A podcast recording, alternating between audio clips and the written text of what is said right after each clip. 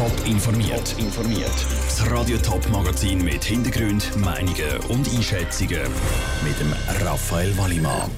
Wie der Arno Del Curto ZSC Lions in die Playoffs führen und wie der Kanton St. Gallen Menschen mit Behinderung fördern Das sind zwei von den Themen im Top informiert. Im Hömmli und im Schopen ist Arno Del Curto an die Medienkonferenz im Zürcher Hallenstadion gekommen. Seine erste Medienkonferenz als ZSC-Trainer. Ein Zeichen, dass Arno Del Curto bei den Zürcher eine andere Rolle einnimmt als beim HC Davos. Bei den Bündner war er nämlich der klare und einzige Chef. Gewesen. Das Ziel bleibt aber das gleiche.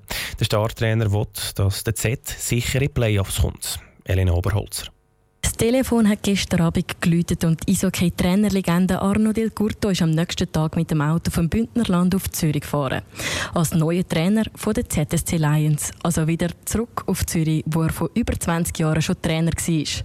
Vor ein paar Wochen hat er noch zu Davos trainiert und eben jetzt ZSC Lions. Für ihn ist es gerade ein bisschen schnell gegangen, dass er jetzt der Trainer beim ZSC ist. Ich muss wissen, wie haben sie gespielt, wie wollen wir spielen, wie machen wir Ding mit dem, mit dem Liniger noch, das Ganze besprechen. Weil, ja, es gibt so viele Sachen zu machen. Also jetzt Im Moment ist die Anspannung ist schon da, aber logisch freue ich mich, weil das, meine, das Hallenstadion? Auch wenn er Bündner ist, es ist schön, wieder zu Zürich zu sein. Und dann erst recht nur im Hallenstadion. Weil wenn es nämlich läuft, dann geht im Hallenstadion die Post ab. Und genau das sollte der Arno wieder zurückbringen. Es ist nämlich ein ewiges Hin und Her gewesen, sagt der Sportchef Sven Leuenberger. ZSC Lions ist momentan nur drei Plätze über dem Strich und darum sei es Zeit gewesen zum Handeln und zwar mit etwas komplett Neuem. Und Arno Del Curto ist bekannt, kennt sich im Schweizer Hockey aus und ist auch sofort zur Verfügung. Wenn man einen Nordamerikaner holt, bis der mal die Schweiz kennt und jeder überhaupt den Namen kann sagen, ist meistens schon Playouts oder Playoffs.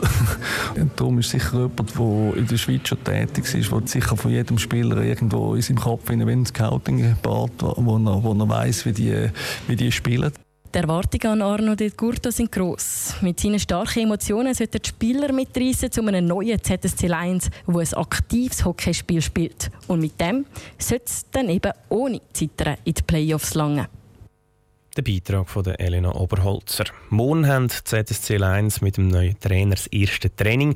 Am Wochenende gibt es das erste Spiel unter Arno Del Curto gegen die SCL Tigers. In den Bergen hat es viel geschneit, im Flachland hat es viel geregnet. Es ist also insgesamt sehr viel Wasser vom Himmel abgekommen. Das Wasser muss von den Flüssen und Bächen abgeleitet werden. In Deutschland ist es zum Beispiel schon zu Überschwemmungen gekommen. Aber wie sieht es im Top-Sendegebiet mit der Hochwassergefahr aus? Sandro Peter. Zwar sind die Pegel der Bäche, Flüsse und Seen in den letzten Tagen gestiegen. Grund dafür ist hauptsächlich der Regen. Und die Pegelstände gehen auch schon wieder zurück. Im Moment sei die Hochwassergefahr darum sehr klein, betont Marco Baumann vom Amt für Umwelt im Kanton Thurgau. Für eine grosse Schneeschmelze sei es nämlich einfach viel zu kalt, wie Marco Baumann am Beispiel von der Tour erklärt. Das ganze Einzugsgebiet ist um Sentis herum, mit der Sitter und mit der Tour in Toggenburg. Und da kommt es natürlich darauf an, wie viel Schnee liegt in diesem Gebirge im Sentis herum. Wo ist die 0 Grad Grenze? Im Moment bei 2000 Meter Höhe haben wir minus 5 bis minus 10 Grad. Also oben auf dem Sentis ist es kalt. Erst wenn die Temperaturen schnell und fest steigen und gleichzeitig auch noch viel regnet, dann steigen die Pegel in den Gewässern deutlich. Das ist im Moment aber nicht der Fall. Und sogar wenn sehr viel Schmelzwasser aus den Bergen fließt, haben die Flüsse bei uns meistens genug Kapazität, um das Wasser aufzunehmen. Auch wenn die Hochwassergefahr im Moment klein ist, beobachtet die kantonalen Behörden die Pegel jederzeit ganz genau. So, dass sie reagieren könnten, falls es nötig wäre blindes Formular im Internet ausfüllen oder mit dem Rollstuhl aus dem Zug aussteigen. So alltägliche Sachen fallen Menschen mit körperlicher oder psychischer Behinderung häufig schwer. Um ihnen helfen, hat die St. Galler Regierung vor sechs Jahren ein Gesetz erarbeitet. Jetzt ist überprüft worden, ob das Gesetz auch wirklich den Menschen mit Behinderung tatsächlich hilft. Tabea Fono. Der Wirkungsbericht, den das St. Galler Innendepartement veröffentlicht hat, liegt in einfacher Sprache vor, damit auch Menschen mit einer Behinderung ihn verstehen. Das tönt dann etwa so.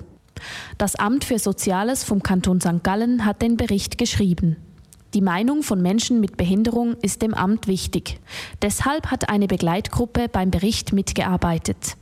Und diese Begleitgruppe ist zum Schluss gekommen, dass das Gesetz am richtigen Ort ansetze, sagt Christina Manser, Leiterin vom Amt für Soziales. Der Wirkungsbericht zeigt, die Richtung, die man jetzt gewählt hat, die funktioniert.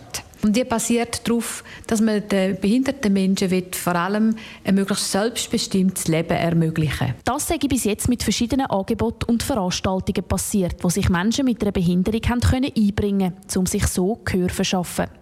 Das hätte sich bewährt, sagt der St. Galler Regierungsrat Martin Klöti. Wir werden jetzt aber noch ein bisschen weitergehen, dass sie sich auch engagieren, dass sie sich gegenseitig eben animieren zu Projekten und das gibt ein anderes Selbstbewusstsein und damit eben das Ziel zu erreichen, ein selbstbestimmtes Leben zu führen. Darum zahlt der Kanton 400'000 Franken. Mit dem sollen Projekte von Menschen mit einer Behinderung finanziert werden, die die Integration fördern. Sich selber helfen, das findet Domenica Grieser vom Vorstand vom St. Galler Blindenverband und selber blind das Wichtigste. Damit ihr und auch ganz viele andere Menschen mit einer Behinderung irgendwann in nächster Zukunft nicht mehr so etwas passiert, wie wo sie mit ihren Gottemeitli hat ins Museum. Da haben sie mich am Eingang wirklich gestoppt und dann hat es geheißen, ich habe keinen Zutritt mit dem blinden Führhund. Ich kann natürlich nicht aufgeben, das ist aber so ein bisschen das, was ganz wichtig ist, dran zu bleiben, den Leuten zu erklären, dass es ein Behindertengleichstellungsgesetz gibt und dass öffentliche Gebäude zugänglich sein müssen. Nur wenn sich nämlich Menschen mit einer Behinderung selber über ihre Rechte bewusst sind, dann können Gleichstellung auch gelebt werden.